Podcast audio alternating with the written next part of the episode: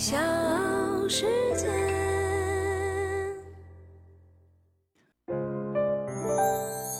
大咖故事，故事舅舅，越说越有。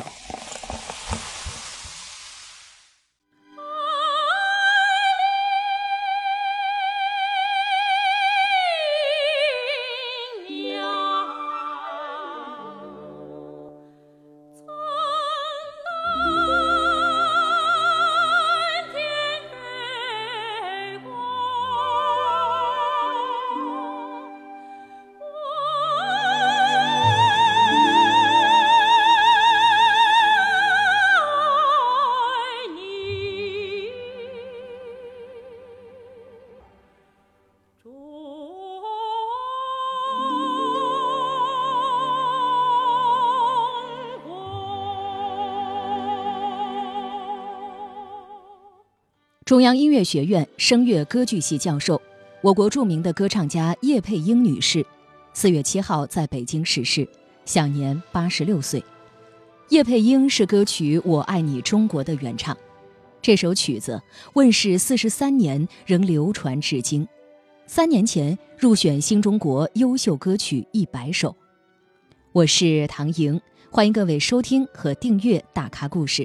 在微信公众号也可以搜索“大咖故事会”，会是三点水汇聚的汇。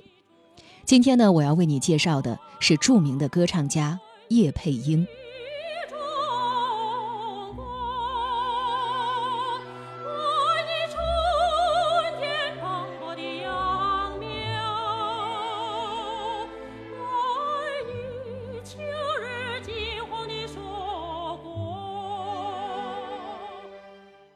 一九三五年，叶佩英出生在马来西亚吉隆坡，父母从小就告诉他：“我们的国家叫中国，我们的家乡叫唐山。”先生，买一朵花吧，这是自由之花，这是解放的花，买了花呀，救了国家。小学的时候，为了响应当地侨领支援国内抗敌斗争的号召，叶佩英曾去街上。演唱《卖花词募捐》。一九五一年，十六岁的叶佩英告别了父母，只身回到中国。完成中学学业之后，她考入了中央音乐学院声乐系，成为了班里唯一的女高音，师从罗星祖和汤雪庚。一九六一年，叶佩英毕业留校。为了克服咬字吐字的困难，她钻研学习戏曲和民歌。摸索出了一套适合自己特点的中西结合的唱法，为美声唱法民族化的探索做出了重要贡献。一九六三年，叶佩英在中南海为毛主席、刘少奇等国家领导人演出，领唱《祖国颂》。一九六五年，在周恩来总理主持的纪念抗日战争胜利二十周年大会上，叶佩英演唱《黄河愿》，被周总理赞扬。唱得不错。一九七九年五月，在中央音乐学院任教的叶佩英收到了一封来自南方的信件，厚厚的信封里藏了一本剧本和几张歌谱。当时，珠江电影制片厂决定拍摄《海外赤子》，这部电影讲述了新中国成立之后，归国华侨的女儿黄思华成长为一名优秀歌唱家的故事。影片中设计了五首插曲，包括《无限向往的明天》《春来了》《歌唱海燕》《生活这样美好》《我爱你中国》。其中，《我爱你中国》由瞿宗作词，郑秋峰作曲，抒发了强烈的爱国情怀。为什么要找叶佩英来演唱这首歌？郑秋峰就说：“我给中央人民广播电台。”文艺部部长张以清先生打了电话，我问他：现在北京女高音谁最著名？然后张老师就说：当然是叶佩英了。七九年，嗯，郑秋峰就给我写了封信，问我你有没有兴趣接？我当时就哇，赶紧看了，完全就是。肯定我们归侨的，这个我一定要接，我一定要唱这个唱里头的下去。叶佩英一口气读完了剧本。身为归国华侨，他百感交集，潸然落泪，因为这个故事把什么叫侨说清楚了。他很快来到广州录音，其他四首插曲录制非常顺利，只有《我爱你中国》被一次次打断。叶佩英边唱边哭，就像歌词里头讲的：“我们爱国家的一草一木，爱国家的山水。”像轻松的气质，像红梅的品格，我们爱的是这些东西，不是空的。不过，要把这种感动传递给听众，并不是容易的事情。歌词里使用大量的排比，在文学上，排比可以表达强烈的感情，但在演唱中，排比却很容易因为重复而使得观众感觉枯燥。每一段有九个“我爱你”打头的排比句，怎么能让人家听得不烦呢？这就考验文化基础了。为了唱出不同的味道，叶佩英绞尽脑汁，仍然找不到满意的处理方法。一个偶然的机会，他在收音机里听到了儿童教育家孙敬修给孩子们讲故事的节目，受到了意外的启发。孙敬修给孩子讲故事，重复的东西却讲的不一样，而且深入浅出。叶佩英慢慢的琢磨，发现我爱你不是有棱角的那种爱，而是从心里荡漾出来的一种真挚的情感抒发。最终，从每一个我爱你到排比句里的每一个字，他都唱得百转千回，唱得韵味无穷，唱得字字入心。你不能说拿这些歌啊，就是张嘴就哇哇哇，你能出什么声儿就算什么，不行。你看我们美声开唱的开始应该就这样，随便唱应该是这样。百灵鸟，这是这是美声，嗯，不讲形式，这不行，你必须要刻画出来，嗯。百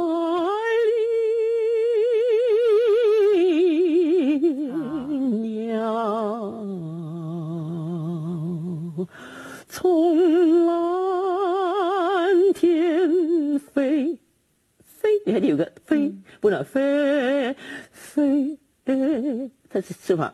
飞过，它是小鸟飞过去不会有太大动静。过，你不过，那就不是小鸟了，是吧？过，唱什么呢？我。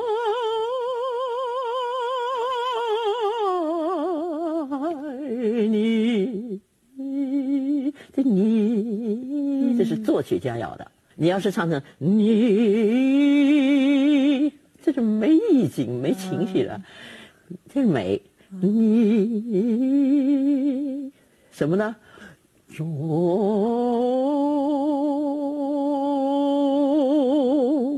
国。一九七九年，海外世子上映，观众不仅记住了归国华侨之女的扮演者陈冲，也记住了歌声背后的叶佩英。后来，很多女高音都演唱过《我爱你中国》这首歌，这首歌甚至成了很多女高音毕业考试时的必选之曲。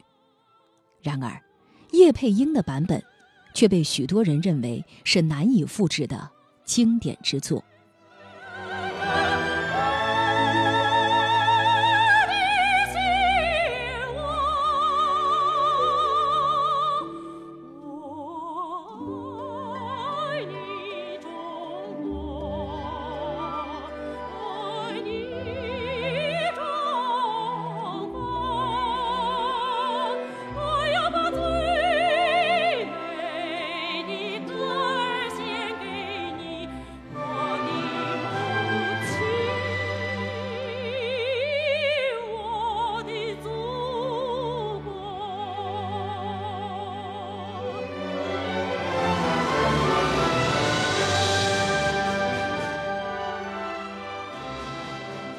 一九七九年，打开国门的中国首次邀请世界著名指挥家小泽征尔来华指挥中央乐团演出贝多芬第九交响曲。当年十二月底，小泽征尔指挥中央乐团和中央广播文工团合唱团及四位歌唱家，在红塔剧场举行了一连三个晚上的演出。中央乐团在小泽征尔的指挥下演了三场备酒，预示着中国将进入全面改革开放的新年。女高音歌唱家叶佩英，男高音歌唱家饶于健，男中音歌唱家黎信昌，女中音歌唱家李克共同承担了其中的一场演出。李克回忆说：“那个时候，我们有好多年没有演唱古典歌曲了。”能有机会和世界著名的指挥家合作演唱古典歌曲，我们都很珍惜。当时的李克只有二十八岁，而叶佩英早已是成熟的歌唱家。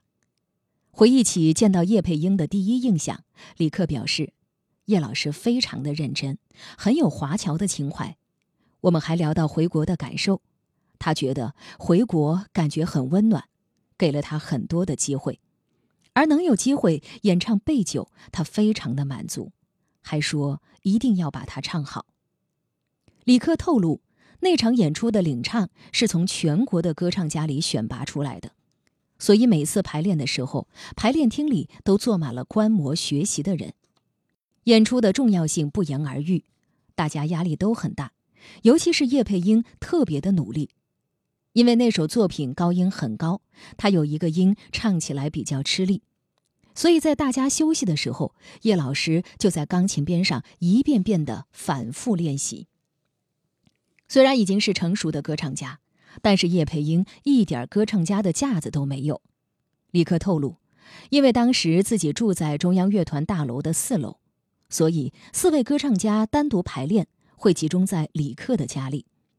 叶佩英为人低调谦和、平易近人，每次排练都是坐着公交车来，每次练习都跟大家配合的非常好。演出当天，大家既兴奋又紧张，很好的完成了任务。小泽征尔也兴奋地表示：“真想不到，中国竟有如此高水准的演唱者。”大咖故事，故事舅舅，越说。越有。在广东读初中的时候，叶佩英是天赋与才华兼备的音乐人才。不管什么歌，她听上两遍就能学会。一九五五年，叶佩英考入了中央音乐学院声乐系。上了大学之后，她发现人外有人，天外有天。在声乐课上，只要她一开口，就会被老师叫停。原因只有一个。就是发音的问题。